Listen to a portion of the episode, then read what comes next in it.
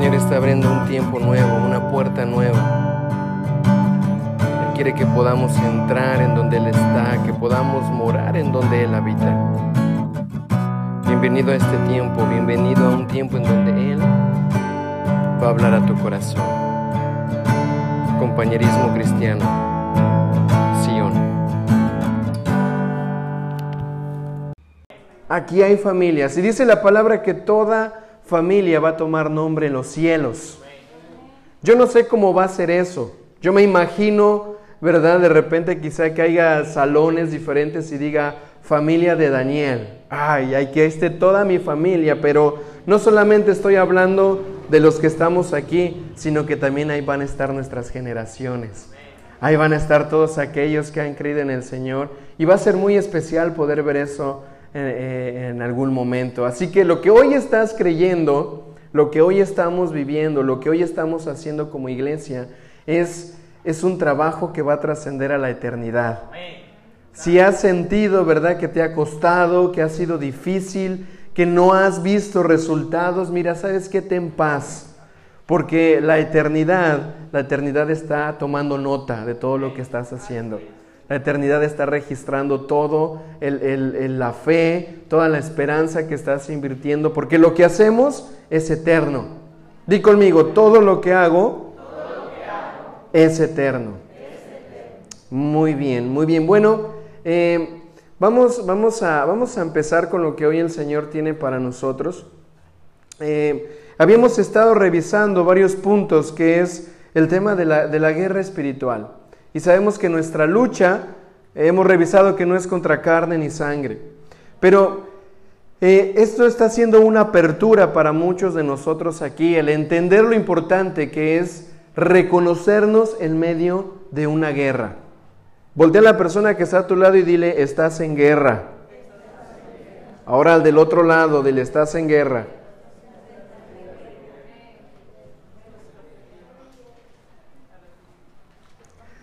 El estar en guerra representa que no podemos estar confiados, ¿verdad? Que tenemos que estar atentos, que tenemos que estar con las armas listas para poderlas utilizar. Es importante que nuestros sentidos estén despiertos y estén atentos, ejercitados, para que podamos saber en contra de qué estamos guerreando. ¿Ok? Enemigo que no reconoces es enemigo que no vas a poder vencer. Es muy importante esta parte. Reconoce qué enemigo está queriendo venir a destruir tu vida, a destruir el diseño de Dios sobre ti. Y los enemigos siempre van a, van a oler la iniquidad muchas veces que hay en nosotros, ¿verdad? Y van a querer atacarnos en esa, eh, desde, desde, esa eh, perspectiva de lo que ven en nuestros genes, en nuestro ADN. Pero es importante que entendamos todos aquí que tenemos enemigos. Ahora, a muchos no nos gusta escuchar que alguien está en nuestra contra. Queremos escuchar quién está con nosotros, ¿verdad? Es una buena noticia que Dios está con nosotros. Hace un rato cantábamos y al final yo espero que podamos eh, adorar al Señor todos juntos con un nuevo entendimiento de decir, Señor, tu fidelidad es grande. No hay nadie como tú, bendito Dios. Grande es tu fidelidad, porque Él verdaderamente no nos abandona y no nos va a abandonar. Y, en definitiva, hoy, hoy el Señor quiere despertarnos para que podamos aprender a guerrear como familia, para que podamos aprender a batallar como familia. ¿Sabes qué? Eh, tú perteneces a una casa, tú perteneces a una familia. Mira los que están a tu alrededor, aquí somos casa de Dios, ¿verdad que sí? Aquí somos su pueblo especial. Me gusta mucho esa canción porque dice, su amor nos impulsa. Su amor nos impulsa, nos lleva, aunque no podamos, aunque nos sintamos cansados y agotados, si avanzamos y si seguimos adelante, es porque su amor nos está impulsando. De otra manera, no sé si podríamos hacerlo. Es a través de su amor que nos impulsa. Y, y, es muy importante que reconozcamos hoy que como familias estamos siendo llamados a guerrear, estamos siendo llamados a pelear, y para, para esta pelea eh, necesitamos eh, que como familias entendamos qué parte me corresponde a mí como, como parte de esta familia pelear. Y cómo yo puedo si mi familia quizá no está del todo eh, involucrada en el Evangelio, en el Señor, ¿cómo yo puedo pelear a favor de mi familia también? ¿Por qué? Porque eh, para nosotros es muy importante como hijos de Dios aprender a reconocer que el Señor nos ha dotado de herramientas, de armas, nos ha dotado de muchas cosas. Él ha puesto delante de ti y en ti herramientas para que puedas cumplir su propósito. Él ya te las dio, tú ya tienes la salida. Dice su palabra que Él no nos va a dar algo en lo cual nosotros no podamos soportar o no podamos batallar. Así que hoy vamos a hablar de algunos principios que son muy, muy básicos, pero al mismo tiempo son muy importantes que los tengamos presentes. Amén. Muy bien, cinco principios. Hoy vamos a estar hablando de cinco principios de cómo guerrear como familia, de cómo pelear como familias y cuál parte a ti te corresponde más que a otros. Yo tú lo vas a ir entendiendo mientras vamos avanzando. Principio número uno, tengo que aprender a guerrear con mis palabras. Guerrea con tus palabras, pelea con tus palabras. ¿Cómo así? Vamos a ver Salmo 141, verso, verso 3. Salmo 141, versículo 3. Amén. Andan muy rápidos ahora sí encontrando los versículos. Eso es muy, muy bueno.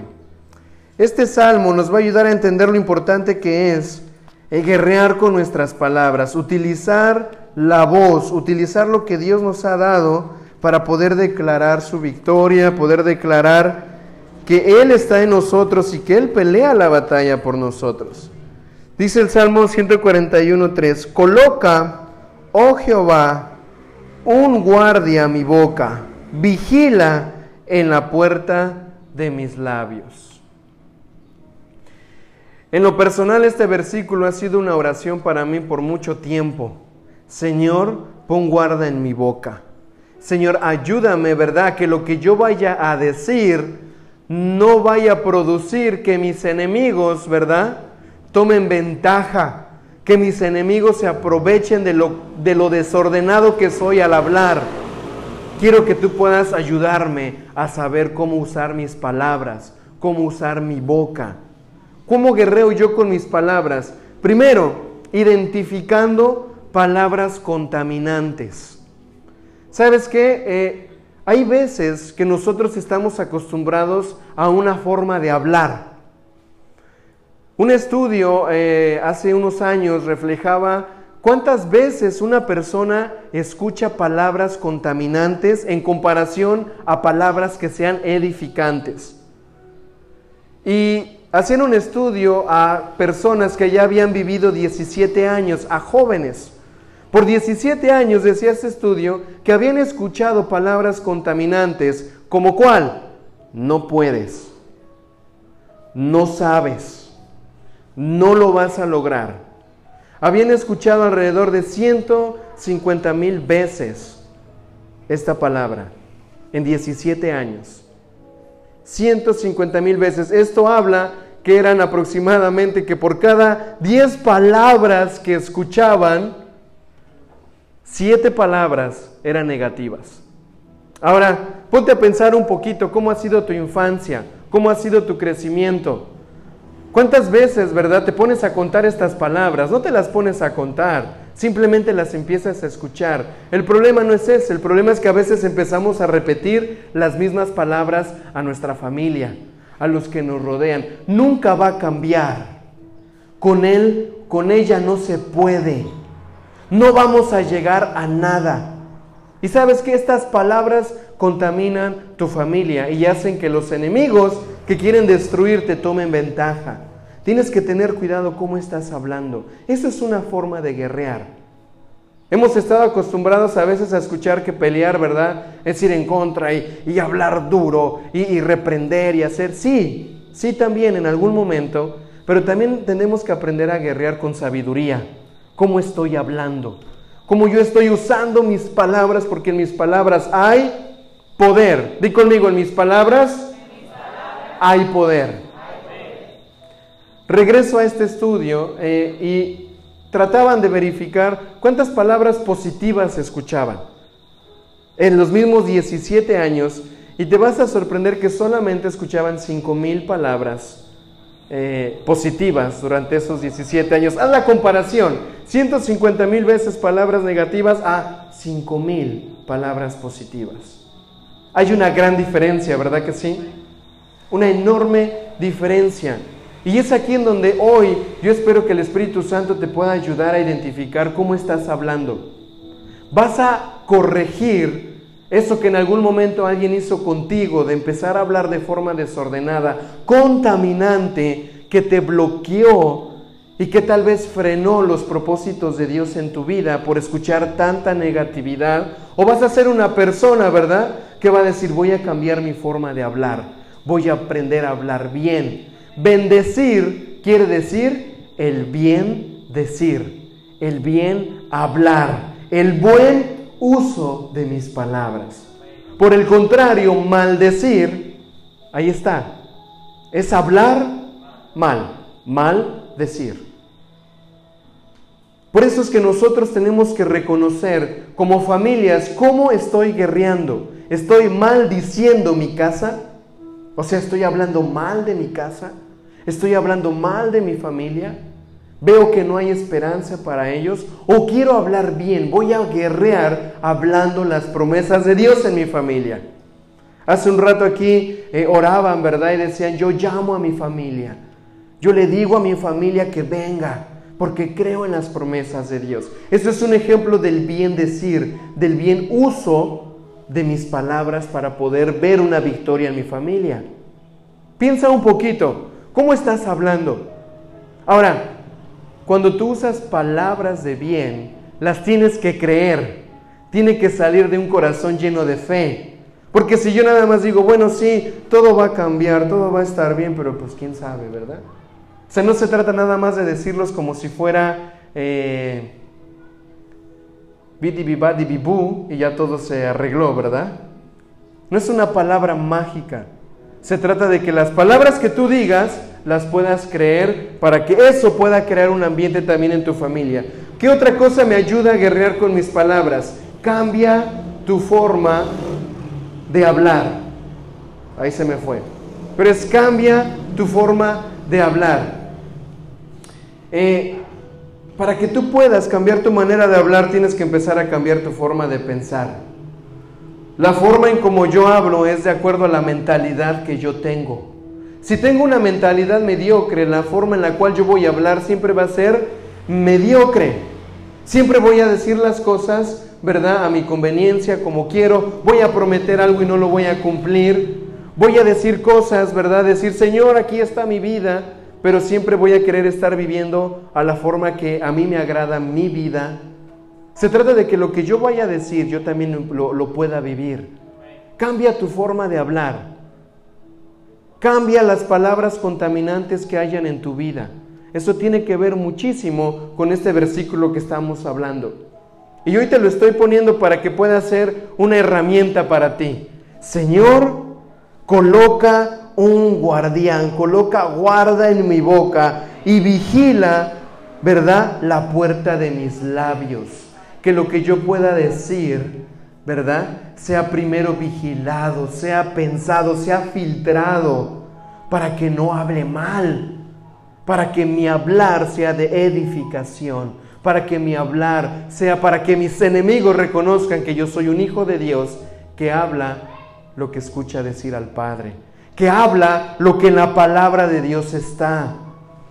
Ese es un desafío para todos nosotros, aprender a hablar. Número tres, bueno, número tres dentro de este primer principio es alaba. Di conmigo, alaba. Otra vez, alaba. Me lo dicen muy rápido. Alaba. Wow, qué obedientes son. Era para que me diera tiempo tomarme un traguito de agua. Eh, Alabanza y adoración son dos cosas eh, diferentes. Puede parecer lo mismo, ¿sí o no? Alabanza, adoración podemos asumir que es lo mismo. Adorar es una acción que yo voy a hablar ahorita más adelante, Pero el alabar a Dios quiere decir con decirle atributos al Padre que tú reconoces en tu vida, que tú reconoces de quién es Él. Por ejemplo, Dios, tú eres grande. Yo lo estoy diciendo, lo estoy declarando, yo estoy reconociendo un atributo de Dios. Padre, tú eres poderoso. Padre, tú eres maravilloso. Señor, no hay nadie como tú. Ahí estoy alabando, estoy dándole a conocer a Dios lo que para mí es Él. Es como si yo, si yo dijera, eh, voy a alabar a mi hija. Ella es obediente. Ella es justa. Ella es pura. Quiero reconocer, estoy reconociendo algo de ella, por lo tanto se lo estoy, se lo estoy diciendo porque lo reconozco y lo veo. ¿Qué reconoces tú de Dios? Eso te va a ayudar muchísimo a poder ser un buen guerrero en tu familia. Que cuando estés en casa, cuando estés en dificultades o en tu trabajo, en la escuela, donde sea, tú puedas reconocer algo bueno de Dios y decirle, Padre, tú eres misericordioso. Porque de verdad que yo en tu lugar, yo ya me hubiera aplastado. Pero tú no eres así conmigo. Tú me amas, tú me tienes misericordia, tú me llenas de gracia. Y qué bueno que eres así. ¿Sabes qué? No se trata muchas veces de, adornar palabras para decirle a Dios. Se trata de que tu corazón sea honesto, de que tu corazón sea sincero con Él. Alaba, alma mía, Jehová, y no olvides ninguno de sus beneficios. No olvides nada de lo que Él te ha dado. Por eso, díselo, háblaselo. Que el enemigo a tu alrededor reconozca que tú reconoces a un Dios que tú reconoces a un Padre. Amén. Este versículo es muy, muy importante. Y sabes que va a haber un momento en donde Dios va a poner ese guarda en tu boca, que aunque quieras decir lo que quieras decir, va a haber algo que no va, no va a permitir que tú empieces a hablar desordenadamente o a maldecir. Y te lo digo por experiencia. Hay veces que me dan ganas de, dar dos o tres respuestas a dos o tres personas. Y viene este verso a mi mente y es, Pon guarda en mi boca, Señor. Casi me muerdo la lengua, ¿no? ¿Por qué? Porque van a venir momentos en que van a querer que eh, esos momentos van a empujarte a que pelees esa guerra de hablar bien. Perdón, a que pierdas esa guerra de hablar bien. Así que ten cuidado cómo estás hablando. Eh, cambia tu forma de pensar. Identifica palabras que pueden ser contaminantes en tu ambiente. Es, una, es un gran desafío cambiar nuestra manera de hablar. Yo estaba en el supermercado el otro día y una persona que estaba empaquetando eh, las, fundas, ¿verdad? Se me quedaba viendo y yo así como que, eh, ¿qué pasó? No? Eh, ¿Cómo estás? Bien. y se me quedaba viendo y de repente se soltó, ¿verdad? Y me dice, ¿y tú eres mexicano? Y yo, sí, sí, sí, soy mexicano. Esta vez me fue bien. Casi la mayoría de las veces me dicen, y tú eres chino. Esta vez me fue mejor. Entonces, ¿tú eres mexicano? Sí, sí, yo soy mexicano. Y me empezó a hablar como él ha visto a los mexicanos hablar en las novelas, con groserías. Él no sabía que eran groserías. Él se quiso hacer gracioso conmigo. Y empezar a decir, oh, mira, eh. eh". no voy a decir esas palabras porque Estamos grabando y a veces esto sale a otros lugares decir, Daniel, ¿qué estás diciendo? Pero empezó a usar palabras que veía en películas y mira, yo me senté así y dije, no, no, espérate, esas son malas palabras, no me hables así. Ah, y esta palabra, y esta, pero es que así hablan allá. Le digo, sí, así hablan allá, pero no todos hablamos de la misma manera. Así que no digas esas palabras otra vez.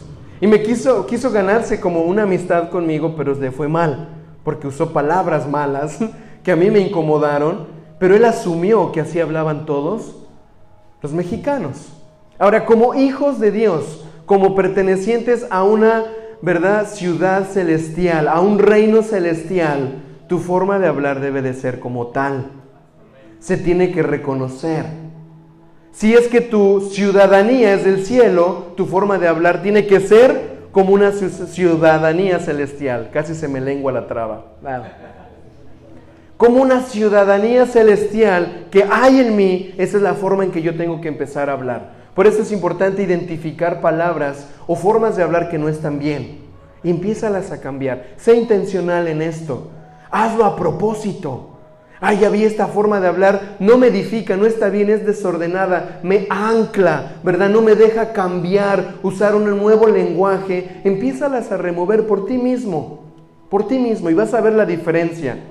De repente vas a escuchar hablar a tus hijos y dices, ay, ¿y de dónde sacó esa palabra? Pues te la escuchó hablar a ti. Entonces, cambiemos nuestra forma de hablar. Principio número dos. Principio número dos. Muy bien. Guerrea con tus acciones. Guerrea con las cosas que haces a diario. Vamos a ver segunda de Samuel, eh, capítulo 23, versículo 16.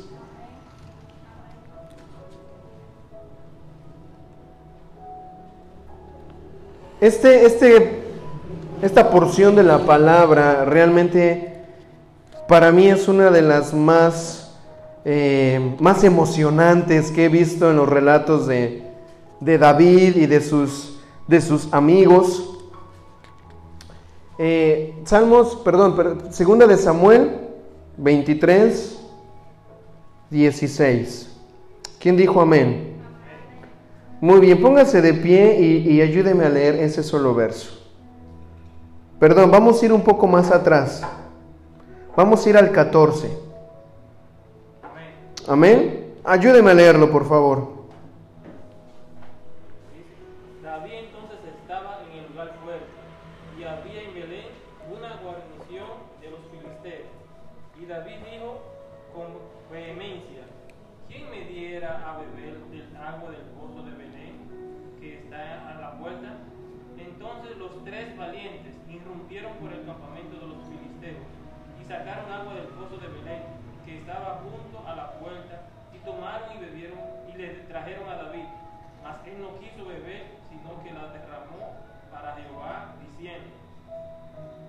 Sigue, sigue el 17. Le dejo, lejos sea de mí, oh Jehová, que yo haga esto. He de beber yo la sangre de los varones que fueron con peligro de su vida y no quiso beberla. Los tres valientes hicieron esto. Amén. Amén. Aquí hay una, hay una escena bastante interesante. David era un guerrero. Di conmigo, David era un guerrero y de él podemos aprender muchas cosas, muchos principios que nos van a ayudar a identificar cómo guerrear en nuestra familia y en nuestras propias vidas. David era alguien que guerreaba con sus acciones, pero él lo hacía de un entendimiento en el cual eh, su corazón estaba alineado con Dios y sabía qué cosas tenía que hacer para batallar. Eh, en esta escena habían vuelto, ¿verdad?, de una batalla. Eran, eran 30 30 guerreros valientes los que David tenía. Y no voy a hablar a profundidad de esto, lo vamos a dejar para después. Es emocionante la calidad de hombres que eran estos 30 guerreros. Pero hubo tres guerreros que fueron más valientes que los demás. Hubo tres que dispusieron todo lo que ellos tenían con tal de agradarle al rey. Y ellos guerrearon con acciones, no nada más de tomar una espada y un escudo y pelear. Guerrearon con acciones de justicia. Guerrearon con acciones de amor, de servicio para su rey. De obediencia para su rey. En este verso, en el 14, David estaba en el refugio. ¿Por qué crees que David estaba en un refugio? ¿Era porque no había peligro o porque sí había peligro? Estaba en un lugar seguro porque habían estado, ¿verdad?, por un suceso en donde él tenía que estar escondido, porque estaba en medio de una guerra, de una batalla, y David estaba en ese lugar, en ese refugio, y la guarnición filistea se encontraba en Belén. Y David tuvo un deseo y exclamó, ¿quién me diera a beber del agua del pozo de Belén que está junto a la puerta? Y los tres valientes irrumpieron en el campamento filisteo y sacaron agua del pozo. O sea, David solamente dijo, ay, lo que yo diera por un vaso de agua de ese pozo, él no, se él no se lo pidió directamente. Él no usó, ¿verdad?, su autoridad de rey. Él solo exclamó un deseo que había en su corazón. ¿Y qué hicieron los tres valientes? Dice que irrumpieron el campamento de los filisteos. Se metieron al terreno enemigo en donde había cientos de soldados que fácil se los iban a hacer chicharrón en un 2x3. Pero ellos deciden, ¿verdad?, entrar, tomar agua del pozo de Belén, salir con el agua y llevársela donde estaba David y decirle, mi rey, aquí está su agua que se le antojó. ¿Qué tiene que ver esto con tu vida? Que cuando tú aprendes a escuchar a tu rey, cuál es el deseo del corazón de tu rey, de tu Padre, de tu Señor, tú empiezas a accionar para agradar el deseo de su corazón. Tú empiezas a hacer algo, ¿verdad? Para que tu Padre, tu Rey se pueda agradar a pesar de que tu vida pueda correr un riesgo. A pesar de que sea algo que tal vez tengas que renunciar o sepas que en el camino puedes morir. ¿Morir a qué? Morir a ti. Morir a tus deseos, morir a tus anhelos, morir a lo que tú quieres, con tal de agradar el deseo del Rey, con tal de agradar el deseo del Padre. ¿Me van siguiendo? ¿Por qué hablo de esto? Porque tus acciones hacia Dios deben de ser acciones impulsadas por el deseo de agradarle a Él. Y cuando tú guerreas de esa forma, cuando tú obedeces lo que Dios te está diciendo de esa manera, el enemigo reconoce, wow, esta persona busca agradar el corazón de su rey.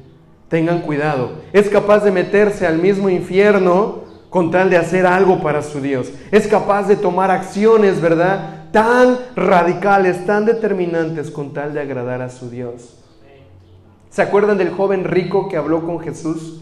Le dijo, Jesús, ¿sabes qué? Yo he obedecido los mandamientos desde que era así de chiquito. Mira, yo he hecho todas las cosas bien.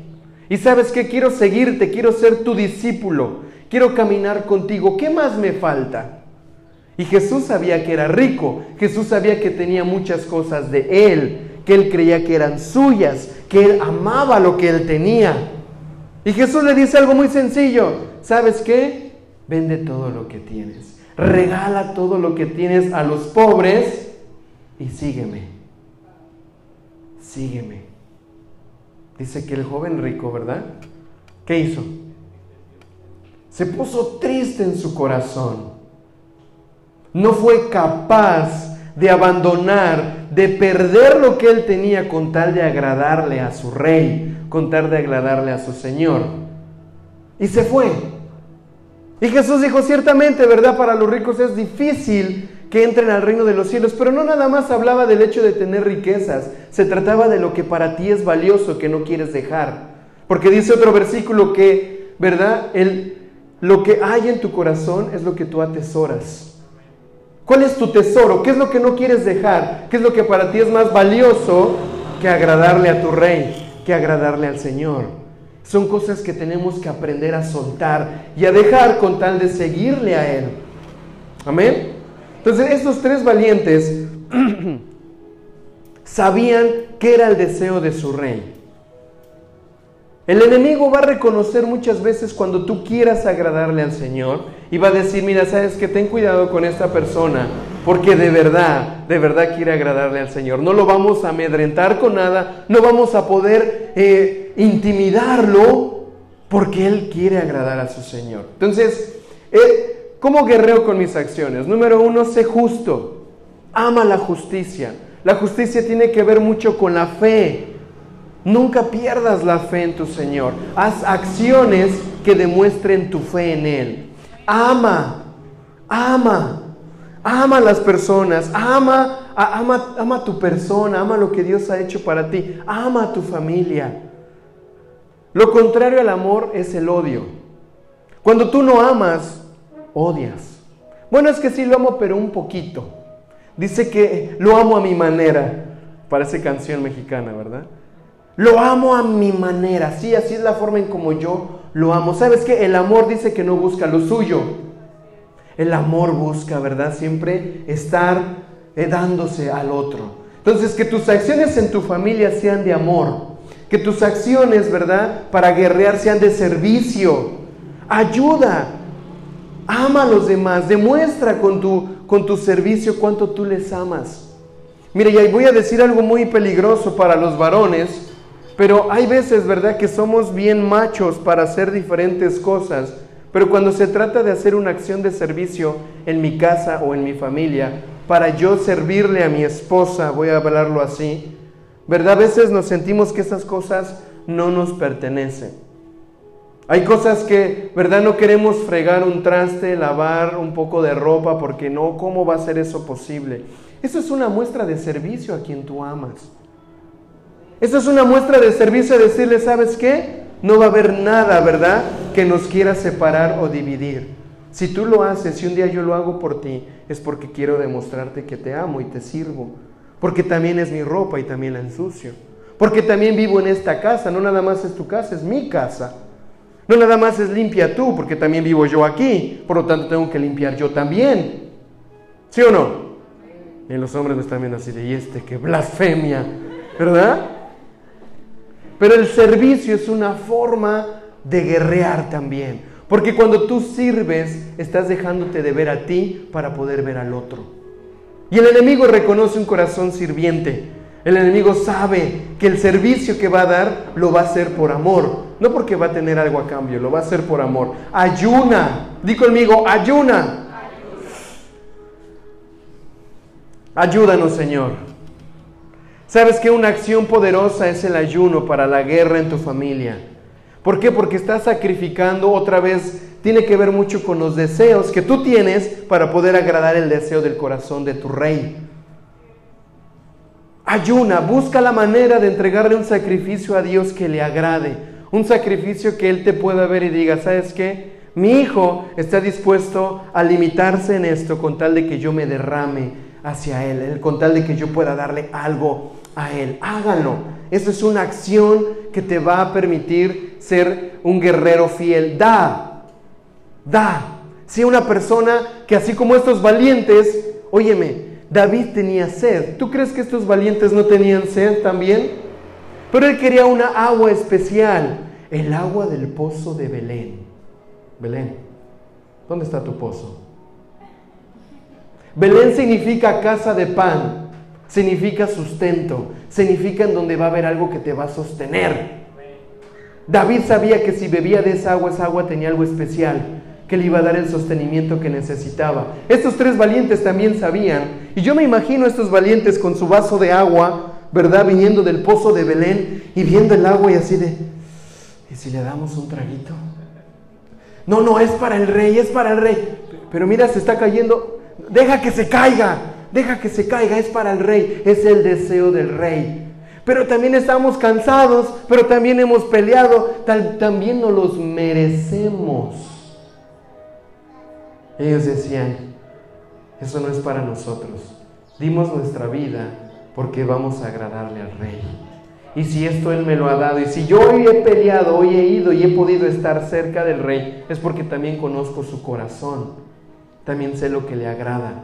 Así que aunque se te antoje, ok, eso no lo dice la Biblia, lo estoy yo imaginando, ¿ok? Pero pienso que tuvo mucho que ver con la realidad. Fue y se lo entregaron y dijeron, ¿sabes qué, David? El agua.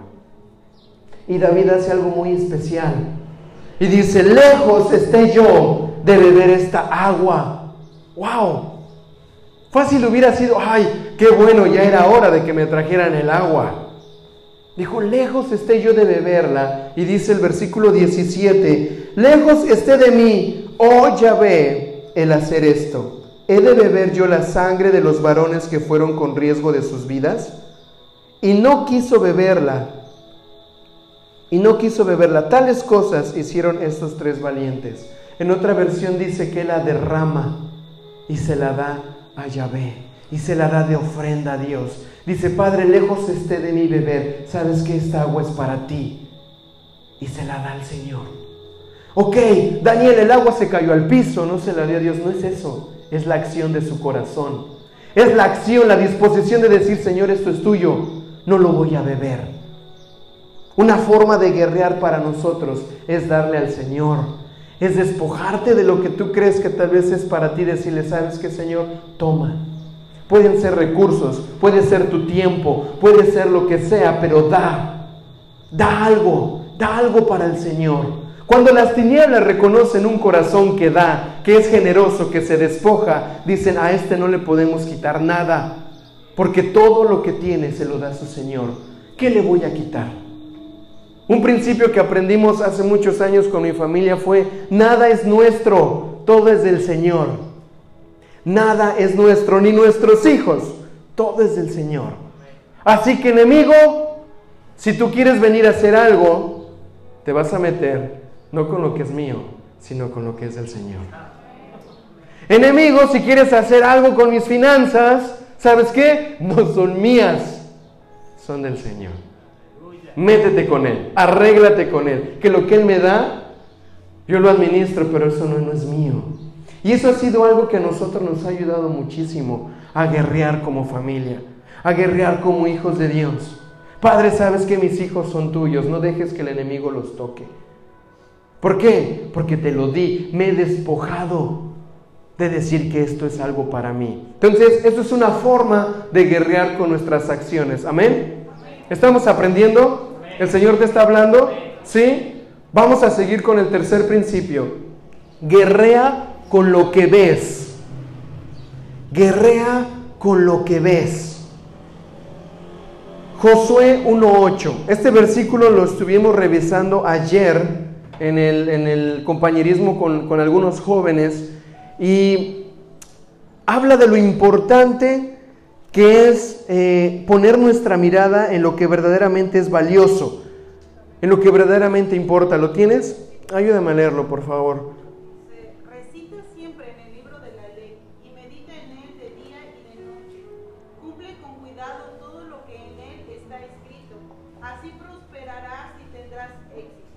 Muy bien, dice, medita en el libro de la ley de día y de noche. Una de las maneras en las cuales tú y yo podemos guerrear es viendo la palabra. Es poniendo mi mirada en lo que Dios me ha dado como herencia. Es poniendo mi mirada en quien es Cristo. Cuando tú eres un guerrero que ve lo que Dios ha hablado y guerreas, ¿verdad? Viendo lo que tienes que ver. Aunque el enemigo intente poner algo por delante de ti, tú vas a desearlo, no verlo porque sabes que lo que tienes que ver es lo que tu Padre te está dando, es lo que tu Padre te está mostrando. No sé si se están dando cuenta de lo que estamos haciendo hoy o lo que Dios está haciendo en nuestra vida. No nada más nos está diciendo, sabes que ve y pelea y pelea y pelea. Es sabes que empieza a ganar batallas, guerras desde tu casa, con cosas que puedes prevenir después de estar metido en una batalla que tal vez, verdad, no puedas, no puedas vencer. Pero si desde ahora empiezas a guerrear con lo que hablas, con lo que haces, con lo que ves, tus batallas van a ser más fáciles. Tus guerras van a ser eh, eh, de una forma más sencilla. Guerrea con lo que ves. Empieza a desear leer y meditar la palabra de Dios.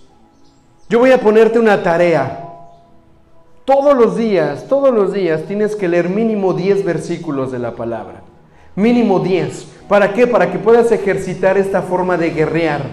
Cuando tú lees una palabra, lees un verso, tu vida, tu día ya no es igual. Ya hay algo de la palabra que se impregnó en ti, que se queda ahí y que lo estás meditando. ¿Por qué 10 versos? Porque es más fácil acordarte de 10 versos y meditarlos, repasarlos, pensar en ellos. Padre, ¿qué tú quieres decirme con esto? ¿Qué tú quieres hablarme?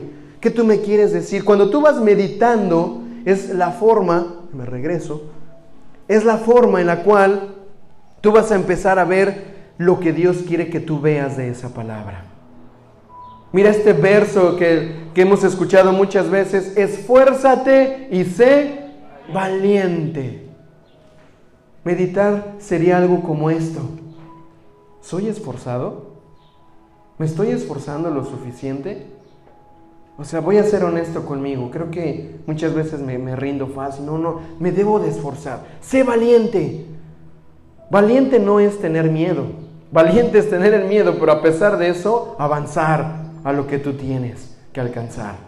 Entonces, meditar te lleva a ver tu realidad y a pelear desde el lugar correcto. Génesis 3:18. Génesis 3:18, este versículo me gusta muchísimo. Es que estoy viendo si están despiertos. Y si están leyendo, perdón, Apocalipsis 3:18. Apocalipsis 3:18. Este versículo nos va, nos va a dar una clave muy esencial para que guerriemos y tengamos cuidado con lo que vemos. Dice así el 18. Te aconsejo que de mí compres oro refinado al fuego para que seas rico y vestiduras blancas para que te cubras y no aparezca la vergüenza de tu desnudez. Y luego dice, y colirio para ungir tus ojos para que veas. Lo voy a repetir esta última parte. Y colirio para ungir tus ojos para que veas. O sea, no estaba viendo o no estaba viendo lo que tenía que ver. ¿Qué es el colirio? El colirio es una sustancia, ¿verdad? Es una, es una forma que se utilizó en un tiempo y que se sigue utilizando para refrescar tus ojos.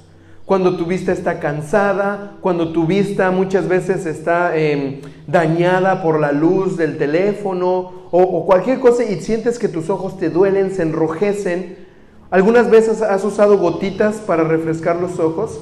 Esto es un tipo de colirio, te ayuda a limpiar tu visión para que puedas ver con mayor claridad. Cuando tú y yo vamos al Señor y es el Señor hablando, sabes que compra de mí oro refinado y colirio, ve a mí para que yo te dé colirio, te dé lo que necesita tu visión, tus ojos, que tal vez ya están cansados, que tal vez ya están agotados de ver lo mismo siempre, de no ver cambio, de no ver algo que marque una diferencia. Sabes que ven conmigo, te voy a dar un colirio que va a limpiar tu visión para que empieces a ver lo que yo estoy viendo, para que empieces a ver lo que necesitas ver. La visión es muy importante. Porque todos nosotros gastamos la mayoría de nuestro tiempo viendo cosas que no deberíamos de ver viendo cosas que no deberíamos, ¿verdad?, de, estar atentos a ellas. Lo que tú y yo debemos de aprender a ver como iglesia es a Cristo, es su palabra, es quien es Él. Y yo creo que hoy va a derramar el Señor un colirio sobre tus ojos para que tu visión se empiece a aclarar y aún puedas ver la condición de tu alma, hacer lo necesario, pero también puedas ver lo que Dios está queriendo que tú veas. Dice la palabra que eh, la fe ¿verdad? Es la certeza de lo que se espera y la convicción de lo que no se ve. Pero ¿por qué no se ve? Dice aquí, voy a poner colirio para ungir tus ojos para que veas. Cuando yo empiezo a tener fe en Él y yo busco de su colirio y yo decido verlo Él y Él lo pone sobre mis ojos, empiezo a ver lo que Él ha escrito para mí. Empiezo a ver mi fe hecha realidad. Empiezo a ver que lo que yo he invertido en el Señor empieza a tomar forma. Porque Él es el que va a poner ese colirio para que tu fe se vea recompensada, para que tu fe se vea completada. Amén. Entonces guerrea con lo que ves. Lee, lee la palabra. Lee un libro que te ayude a crecer. Lee, medita en la palabra de Dios. Medita en Él. Mira, si tú eres alguien que lee y guerrea con lo que ve, el diablo no va a poder poner nada delante de ti porque sabe, sabe qué es lo que tú amas ver y es verlo a Él. Y por más que te ponga lo que sea delante de tus ojos, va a decir peor porque tiene colirio, su visión está clara y entiende hacia dónde va. Amén. Vamos con el cuarto principio, avanzo, avanzo. ¿Cuántos principios dijimos que eran? 50. Ah, no es cierto, 5, 5. Vamos por el número 4. Guerrea con lo que escuchas. Voltea a la persona que está a tu lado y dile, ¿qué estás escuchando? Yo, yo, yo, sé que ahorita están escuchando la palabra, yo sé, ¿verdad? Y ahorita todos estamos bien, pasamos este, este test. Pero ¿qué escuchas a diario? ¿Qué a diario son en los entornos en donde están? Y ahorita vamos a hablar de entornos, pero guerrea con lo que escuchas. Y aquí yo quiero hablarte que cuando tú escuchas lo correcto, se activa en tu vida la acción más maravillosa que puedas tener delante de Dios, y es la adoración. Cuando tú escuchas la voz correcta, cuando tú escuchas a tu Señor, lo único que puedes hacer es adorar. Y te lo voy a demostrar. Lucas capítulo 7, versículo 36. Amén. Jesús es, yo creo que eh,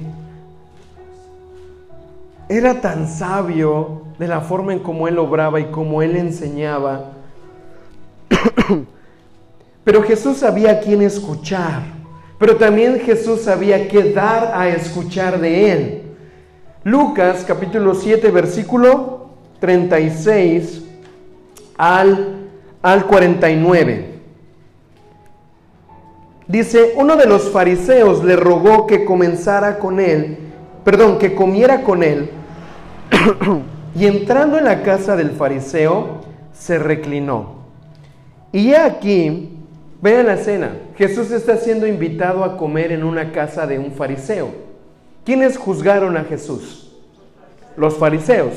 ¿Por qué razón, verdad, Jesús estuvo en el Sanedrín? Por los fariseos. Pero un fariseo lo invita a comer. O sea, ¿hubo fariseos que alcanzaron a reconocer quién era Jesús? Claro que sí. No todos los fariseos eran malos así como así. Pablo era fariseo de fariseos. Pero bueno, lo invita a comer y dice el 37, y aquí que una mujer que era pecadora en la ciudad, al saber que estaba en casa del fariseo, ¿cómo tú crees que ella supo que Jesús estaba en la casa del fariseo? ¿Porque lo vio o porque lo escuchó?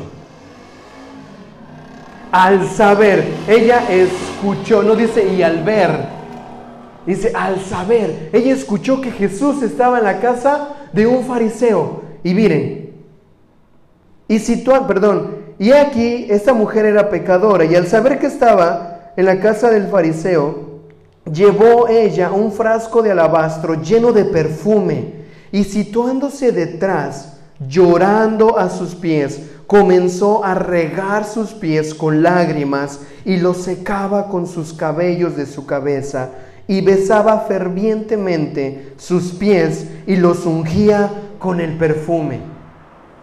Date cuenta de la, de la acción de esta mujer.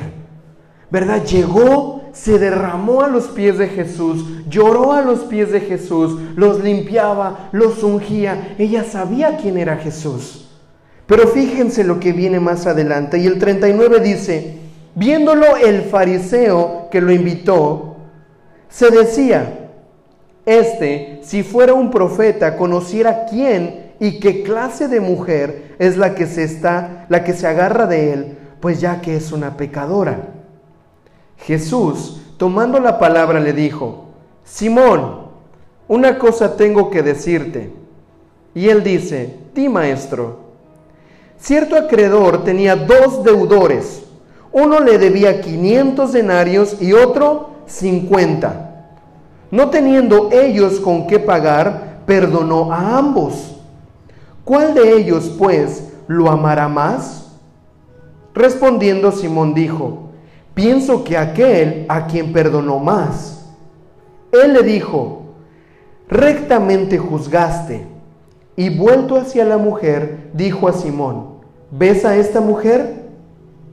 Entré en tu casa, no me diste agua para mis pies, pero esta mujer ha regado mis pies con lágrimas y los ha secado con sus cabellos. No me diste un beso, pero esta, desde que entré, no cesó de besar mis pies. No ungiste mi cabeza con aceite, pero esta mujer ungió con, con perfume mis pies. Por lo cual te digo que sus muchos pecados han sido perdonados, porque amó mucho. Pero el que poco le es perdonado, poco ama. Y a ella le dijo, los pecados te han sido perdonados. Y los que estaban reclinados con él comenzaron a decirle, ¿quién es este que también perdona, perdona pecados? Pero él dijo a la mujer, tu fe te ha salvado, ve en paz. creo que son de, uno de los sucesos donde, donde yo puedo entender la adoración. Y yo espero que el Espíritu Santo te ayude a verla también. Cuando tú escuchas cuánto Él te ha amado, cuando tú estás atento únicamente a escuchar la obra de Dios en tu vida y el amor que Él tiene para ti, no te puedes quedar inmóvil, no te puedes quedar sin hacer nada. Esta mujer al escuchar que Jesús estaba ahí, que aquel que podía perdonarla había llegado a esa casa, no se limitó, ella fue corriendo. Ella fue corriendo y derramó todo lo que tenía. Esto es el significado de adoración. En hebreo no sé cómo se pronuncia, pero es algo así como proscuneo, que quiere decir postrarme, rendirme, acercarme y derramarme por completo delante de la persona que yo quiero adorar. Al que poco se le ha perdonado, poco ama. Quiero hacerte una pregunta. ¿Qué tanto reconoces que Dios ha perdonado en tu vida? ¿Piensas que ha sido poco? Poco vas a amar, poco vas a adorar, poco vas a hacer para tu Dios. Pero aquel que entiende que mucho se le ha perdonado, mucho va a amar y va a sentir que no es suficiente nada más llorar y secar los pies de Jesús. hay que regar un aceite y que sea el más caro y hay que estar ahí y hay que estar ahí. Aquel que sabe cuánto mucho se le ha perdonado no se cansa de adorar a su Señor. No se cansa de darle, no se cansa de rendirse delante de Él, no se conforma con un día, con dos, de estar cerca de su presencia. Está constantemente queriendo derramar su corazón, derramar su vida, derramar quién es Él, quién es ella. Por eso es bien importante que guerriemos con lo que escuchamos. Si tú escuchas otra cosa que no es el perdón y el amor de Dios, fácilmente vas a estar descubierto y no vas a adorar y vas a estar pensando en otras cosas y vas a hacer todo menos adorar a tu Dios y por lo tanto tus enemigos te van a ver así y van a decir esta expresa fácil. No sabe adorar, no sabe cuánto se le ha perdonado, no reconoce quién ha venido a su puerta, no escucha la palabra de su Señor, por lo tanto es presa fácil. No te conviertas en una presa fácil de tus enemigos, conviértete en un hijo que adora con un hijo que a pesar de que alrededor todo se está desmoronando, sabe qué voz escuchar, sabe escuchar la voz de Dios. Y cuando le escucha y reconoce que es Dios el que está hablando, guerrea. ¿Cómo guerrea? Adorando, derramando todo lo que es Él, todo lo que tú eres. Amén. ¿Me van entendiendo? ¿Van viendo lo que el Señor está hablando? Vamos a guerrear de esta manera. Adora, adora a tu Señor. Crea ambientes de adoración en tu casa. Crea un ambiente de adoración en tus pensamientos. ¿Cuántos aquí conversan consigo mismo? ¿Ok? ¿Cuántos, ah, es que, cuántos de nosotros hablamos con nosotros, ¿no? Amaneces así, ay, amaneció, ¿qué tengo que hacer? Ay, no quiero decir. Y estás hablando contigo ahí. Y estás pensando, ¿verdad? Mira, sus risas. Unos conversan más consigo mismo, yo creo que con otros eh, a su alrededor. Pero eh, después del Señor, después de conversar con el Señor, que es la persona más importante con la cual tú tienes que conversar, la segunda persona más importante con la que conversas es contigo mismo. Es contigo, tus pensamientos. ¿Qué va a pasar? ¿Qué va a suceder? ¿Qué hago? ¿Qué no hago? Crea en ti mismo un ambiente de adoración. Si de repente quieres empezarte a hablar a ti mismo, ¿verdad? Que las cosas no van a resultar, te sientes frustrado, ansioso, preocupado, empieza a crear en ti mismo un ambiente de adoración. Señor, gracias porque reconozco cuánto me has perdonado, cuánto has hecho por mí. ¿Qué pude haber hecho yo para que el sol saliera en este día? ¿Qué tengo yo para que me regales otra oportunidad? Estoy seguro que tu conversación contigo va a cambiar. Y vas a decir, creo que el Señor me ha amado mucho, voy a empezar adorando. Adora, Daniel, adora, adora, adora a tu Señor. Derrámate, no te quejes, no te frustres. ¿Por qué digo que conversamos con nosotros mismos? Porque a veces creemos que las palabras que nos afectan más son las palabras que otros dicen hacia nosotros, de afuera hacia mí.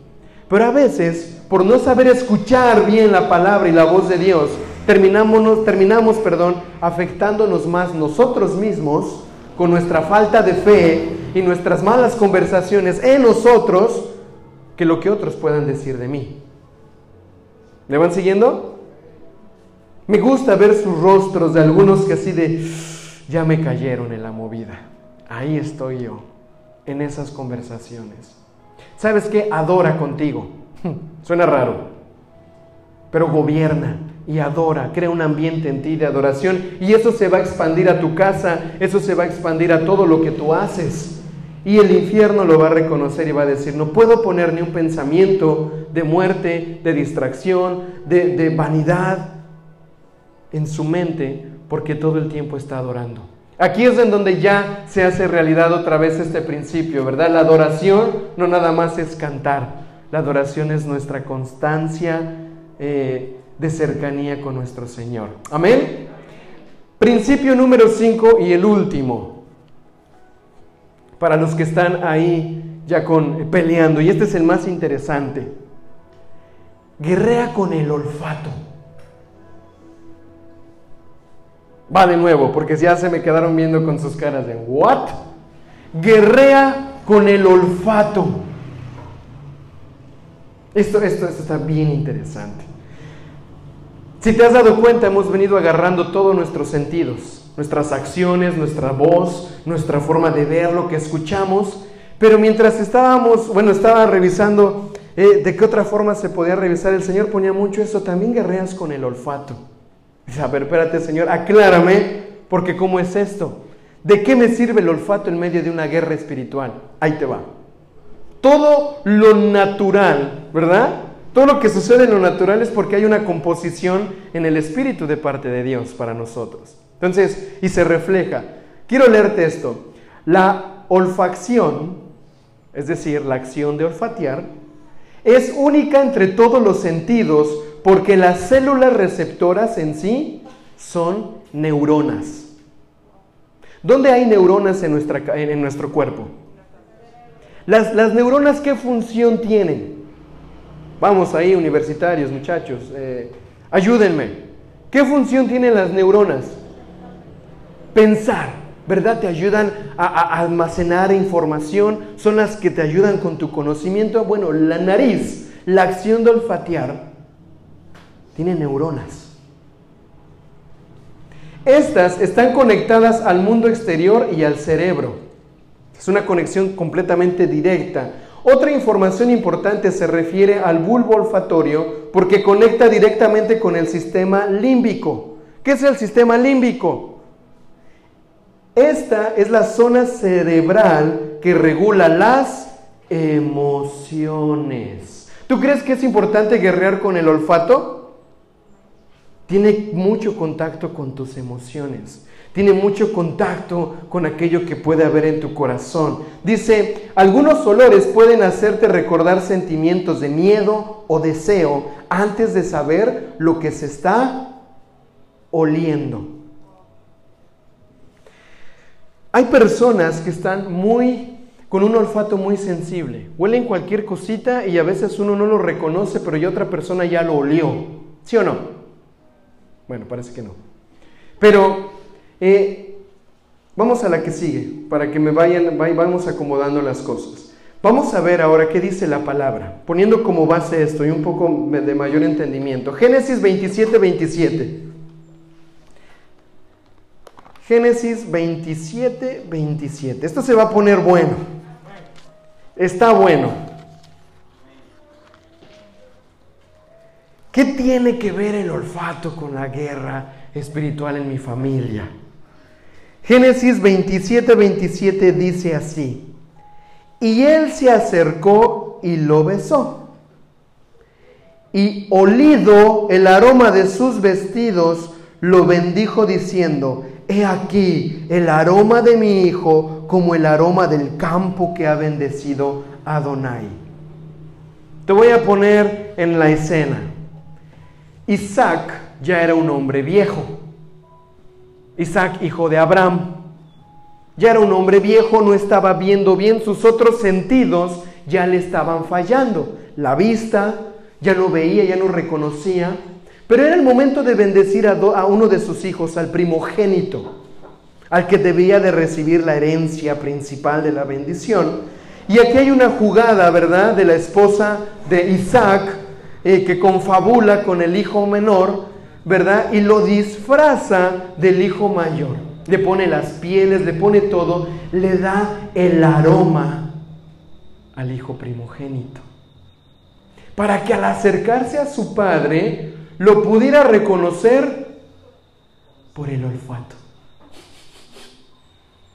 Ah, es Grace. Ah, ese es Daniel. Esa, esa es Belén. El padre sabía el aroma de su hijo por las acciones que su hijo hacía. El hijo era cazador. ¿Cómo se llamaba ese hijo?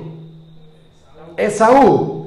Él era el cazador, todo el tiempo estaba en los montes, todo el tiempo estaba con animales, todo el tiempo traía pieles, proveía de todo eso. ¿Cómo crees que era su aroma? Ay, mejor no te lo imagines. Pero me imagino que era un aroma fuerte. Oye, corriendo, cazando animales. Era un aroma muy, muy fuerte. Pero el otro hijo, ¿cómo se llamaba? Jacob. Era un hijo de casa, de familia. Estaba ayudando a su mami siempre. Él no tenía ese, ese fuerte aroma como el de Saúl, pero la madre supo, ¿verdad? Cómo tenía que presentar a ese hijo para que su padre le diera la bendición. Ahora yo quiero hacerte una pregunta a ti. ¿Tú crees que tu Padre en los cielos te reconoce? Amén. También te reconoce por cómo hueles, por el aroma que tú, ¿verdad?, desprendes de ti, desprende de tu corazón. Yo hablaba con Judith y decíamos, ¿cómo hay personas que cuando llegas a una casa se siente un aroma? Se siente algo que está impregnado en esa casa. Si es una casa limpia, ¿A qué huele? Si es una casa, ¿verdad? Que no ha lavado las cobijas en tres semanas, pues hasta sales así como que con un ardor en la garganta, ¿no? ¿Por qué? Porque es el aroma de la casa, es el aroma de la familia. Ahora yo te hago una pregunta otra vez, ¿verdad? Cuando tú te presentas delante de Dios, cuando tú te presentas delante de Él, ¿qué le está oliendo de ti? ¿Qué Él está percibiendo de ti? Él está oliendo el lugar en donde tú has estado involucrado, el lugar en donde tú has estado metido. Ahora, dependiendo del aroma que tengas, si esto es un tesoro, dependiendo del aroma que tengas, es la bendición que el Padre te va a dar. Te lo vuelvo a repetir, dependiendo del aroma que tú tengas, es la bendición que el Padre te va a dar. Cuando Isaac olió a Esaú, le dio perdón, olió a Jacob, pero olía a Esaú, le dio la bendición del primogénito. Era la bendición más especial.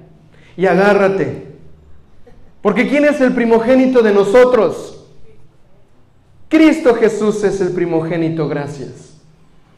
Cuando tú te acercas al Padre Celestial frente al trono de su gracia, y tú llegas delante de Él y tú estás revestido de Cristo, él te huele a ti, te olfatea y dice, huele a Cristo y por lo tanto te da la bendición del primogénito. Te dice, aquí está mi hijo, ¡pum! Lo bendigo. ¿Se puede guerrear con el olfato? Se puede. ¿Por qué? Porque nuestra vestidura, cuando es Cristo quien nos envuelve, lo que el Padre llega a oler es a Jesús huele a Cristo, tengo que dar bendición. Cuando Él huele a Cristo en tu vida, Él no se puede quedar inmóvil. Él derrama bendición. Porque eres su hijo. Porque mereces la herencia del primogénito que es Cristo Jesús. Amén. Dale un aplauso al Señor. Porque esto es un principio verdaderamente poderoso para nosotros se puede guerrear con el olfato. Y es una auto, auto olfateada. ¿Huelo a Cristo? ¿Huelo a Jesús o huele a Daniel? ¿Huele a ese hombre que todavía no rinde toda su vida al Señor? Quiero oler a Jesús. ¿Cuántos queremos oler a Cristo? Amén. Amén. Vamos a ver 2 de Corintios 2:14. Esto es poderoso, hermanos. El Señor nos va a bendecir muchísimo a medida que nos parezcamos más a Jesús. a medida que nos sumerjamos más en Cristo, a medida que tú pasas más tiempo con tu Señor, más de su aroma tú estás adoptando.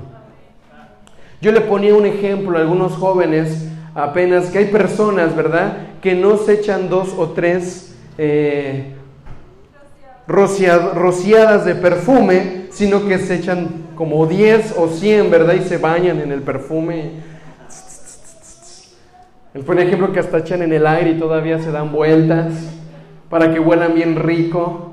Y hay personas que cuando se saturan de ese aroma, están de aquí a unos 5 o 10 metros y ya te llegó el olor. Ahora hay unos perfumes que hasta a mí me causan náuseas. ¿Verdad? Yo los huelo así de... Como que trato nada más de hablarle así, ¿no? ¿Cómo tú estás el día de hoy?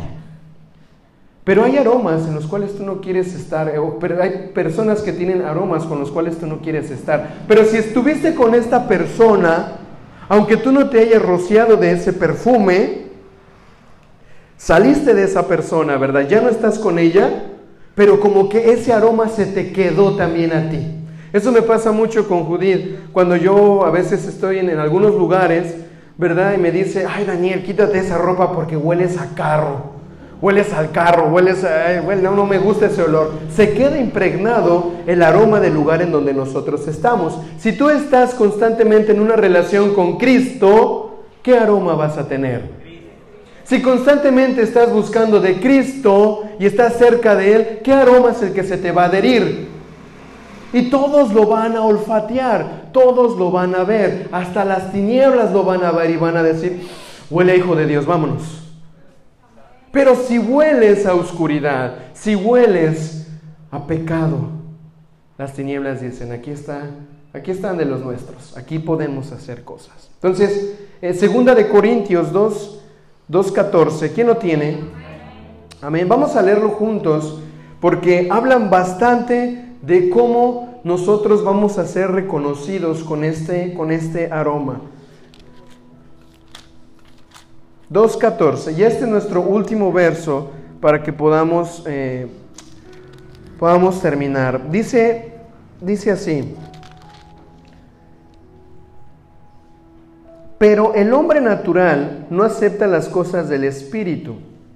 Perdón, me, fui más atrás. Ah, no, sí, pero el hombre natural no acepta las cosas del Espíritu de Dios porque para él son necedad y no puede entenderlas porque se han de discernir espiritualmente. Espérate. Segunda de Corintios 14.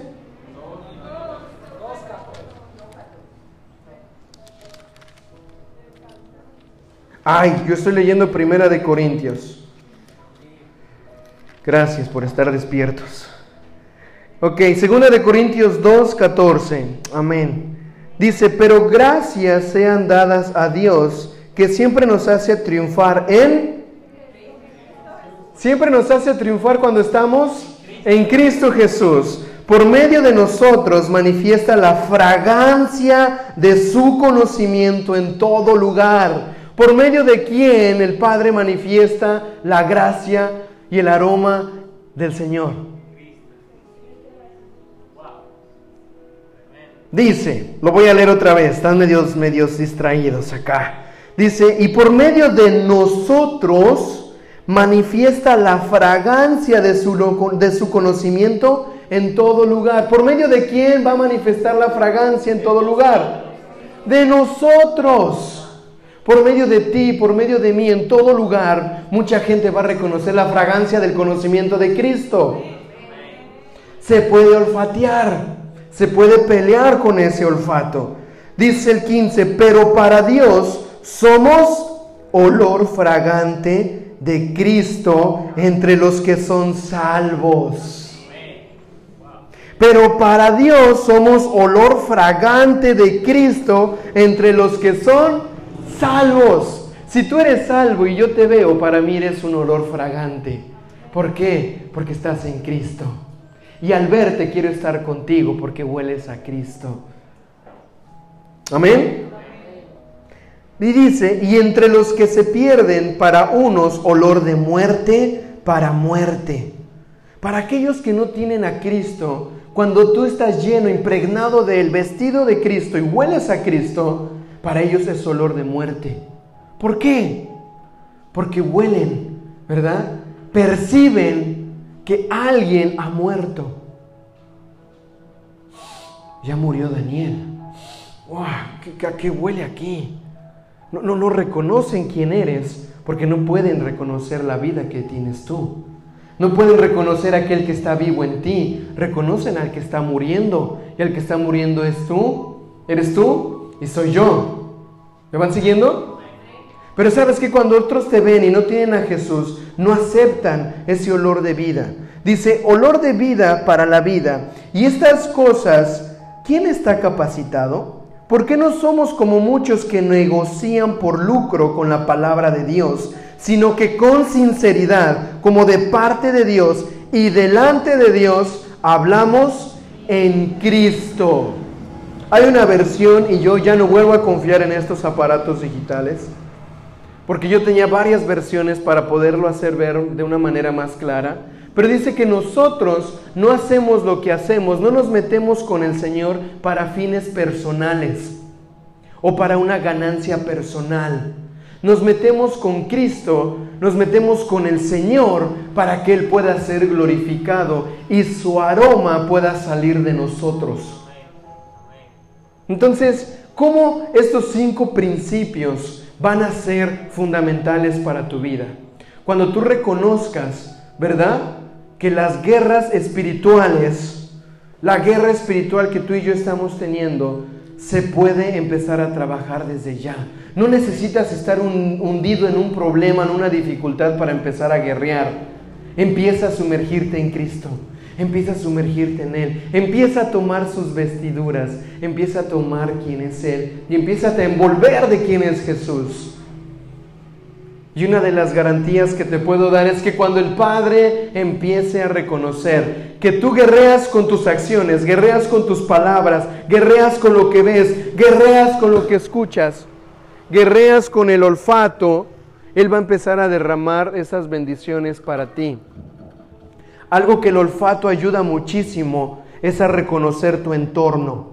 ¿A reconocer qué? Dependiendo del lugar a donde tú llegas, el primer sentido que te ayuda a reconocer si es un lugar seguro o no es el olfato. Huele a gas. ¿Alguien ha olido el gas? ¿El gas propano? No lo puedes ver, no lo puedes escuchar, pero cuando lo hueles, sabes que es un lugar peligroso. ¿Sí o no? Hay cosas en el espíritu que no vas a poder ver, que no vas a poder escuchar, pero es necesario que las puedas olfatear. ¿A qué huele? Huele a pecado, huele a maldición, es un ambiente de iniquidad, viene, huele, huele y guerrea con eso. Empieza a discernir esa parte, es muy vital para nosotros como hijos de Dios. El olfato ayuda a reconocer tu entorno. Vas a poder reconocer personas, no nada más por lo que te dicen. Mira, viene mucha gente conmigo y es así de, ay Daniel, sabes que ustedes son buenas personas, están ayudando a la gente. Y mira, yo no reconozco lo que está detrás de esas palabras, se siente bien que te digan que ayudas. ¿Verdad? Puedo ver que es una persona que en sus facciones no muestra ninguna reacción y no reconozco, ¿verdad? Mentira. Porque hay, hay, hay expresiones que cuando tú ves a la gente y lo lees, sabes que te está mintiendo, ¿verdad? Entonces nos damos cuenta muchas veces cómo, cómo habla la gente, las facciones que tiene, ¿es mentira o es verdad? Sus palabras, si son muy aduladoras, eh, algo quiere, ¿no? Y eso todos hacemos, algo quiere. Pero tenemos que empezar a discernir y a olfatear. ¿Qué espíritu hay detrás de esta persona? ¿Qué es lo que está, de qué está vestida? ¿Qué, qué es lo que quiere alcanzar? Y sabes que muchas veces vas a poder reconocer que esa persona, ¿verdad? Va a proporcionar entornos en tu vida o influencia en tu vida que no va a ser beneficiosa para ti. Y tienes que empezar a poner límites. Porque nadie quiere estar con una persona que huele mal. ¿O sí? O sea, naturalmente no quiere. Si, si tienes que darle algo a una persona, ¿verdad? Que ha tenido una vida difícil y ha olido mal, bueno, dices, lo hago por gracia y misericordia. Pero no quieres estar de una persona, ¿verdad? Que al salir después de ella se quede tu, ese, aroma o ese, ese olor a inmundicia. Guerrea, identifica el entorno en el que tú estás. ¿Qué personas te están rodeando? ¿Son personas que te hacen crecer, que te dan fe, que te dan esperanza? Olfatea. Reconoce el ambiente en donde tú estás. Amén. Estos cinco principios son aplicables todos los días de tu vida. Di conmigo, todos los días de mi vida. Tengo que aprender a guerrear con mis palabras, con mis acciones, con lo que veo, con lo que escucho y con lo que huelo. Todas estas son herramientas, son armas de Dios para que tu vida pueda empezar a tener un conocimiento más pleno de quién es Cristo Jesús. Y hoy yo creo que lo más importante en este momento es que nos podamos juntos, unidos, ir delante de Dios y decirle, Padre, quiero estar despierto en medio de esta guerra. Quiero agradar tu corazón, quiero escuchar el deseo de tu corazón y darte lo que tú estás esperando. Pero Señor, quiero sumergirme en esas aguas, quiero sumergirme en Cristo Jesús, para que cuando tú me vuelas puedas oler al primogénito, puedas oler a Cristo en mí y pueda recibir la victoria, el galardón que tú tienes por medio de Cristo para mi vida. Amén. Vamos a ponernos de pie, vamos a orar.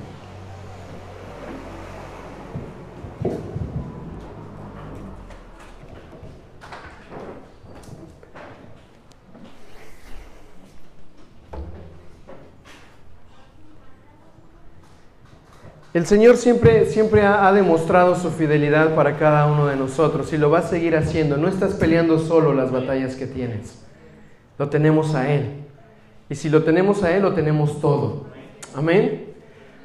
Amado Padre, en este momento, Señor, queremos acercarnos delante de ti, Señor, unidos. Padre, todos con un mismo sentir, Señor, de reconocer que en medio de estas batallas, Señor, no estamos solos Padre, gracias porque nos has dotado, Señor, nos has dado los sentidos espirituales, Señor, para que ejercitados podamos reconocer, Señor, lo que nos rodea, podamos reconocer lo que busca, Señor, consumir nuestras vidas.